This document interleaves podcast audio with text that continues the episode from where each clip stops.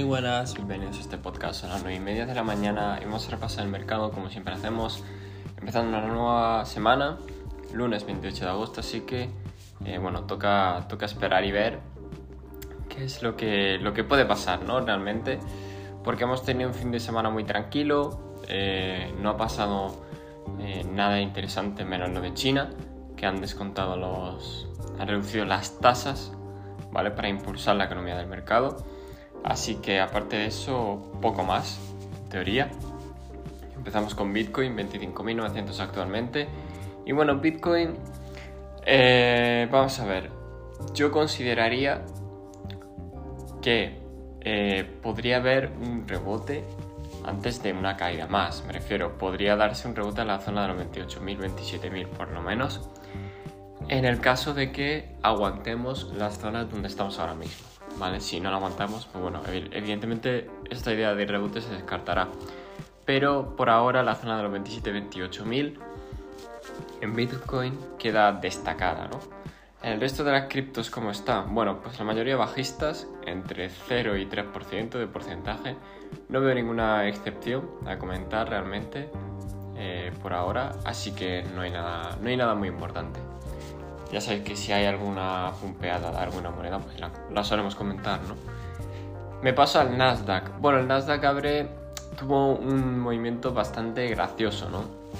Digamos que eh, con los resultados de Nvidia el mercado se puso muy alcista, pero al día siguiente tuvo una vela muy negativa en el precio, la cual eh, fue causada por las manos grandes, eh, realmente. ¿Y ahora cómo se encuentra? Bueno, mientras no pierda la zona de los 15.000, ¿vale? O como mucho la zona de los 14.700, eh, va a tener total libertad para hacer otro rebote, ¿vale? Así que queda esperar, porque sí que tiene capacidad de rebote, pero depende mucho de, los resultados que se muestren esta semana, ¿no? El SP por su parte, de la misma manera, sí que tiene capacidad de rebote, ¿vale?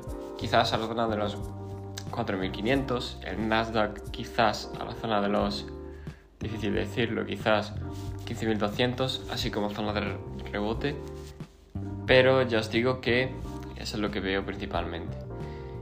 Si caen, es decir, si pierden niveles importantes, sí que me sorprendería porque no están tan mal ahora mismo el gráfico.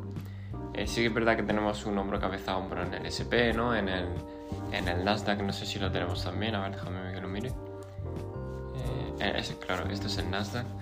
En el Nasdaq lo tenemos. En el SP, bueno, también en teoría, ¿no? Así que eso suele ser bajista. En fin, veremos a ver si, si la figura técnica, que yo no soy mucho de utilizarlas, tiene más predominio que el momentum.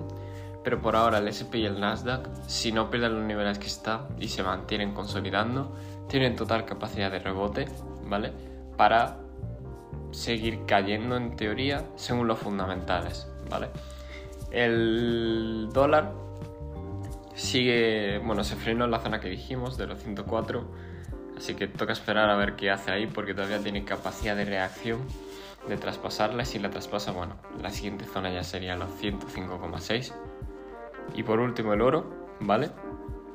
El cual sí que está rebotando, como dijimos, a la zona de los 1930, sería lo ideal y después de eso una continuación bajista si es que no supera la zona de los 1930, claro está, ¿vale? Así que el oro se mantiene con esa tendencia, las bolsas muy importante que aguanten para que sigan subiendo y las cripto pues de la misma manera.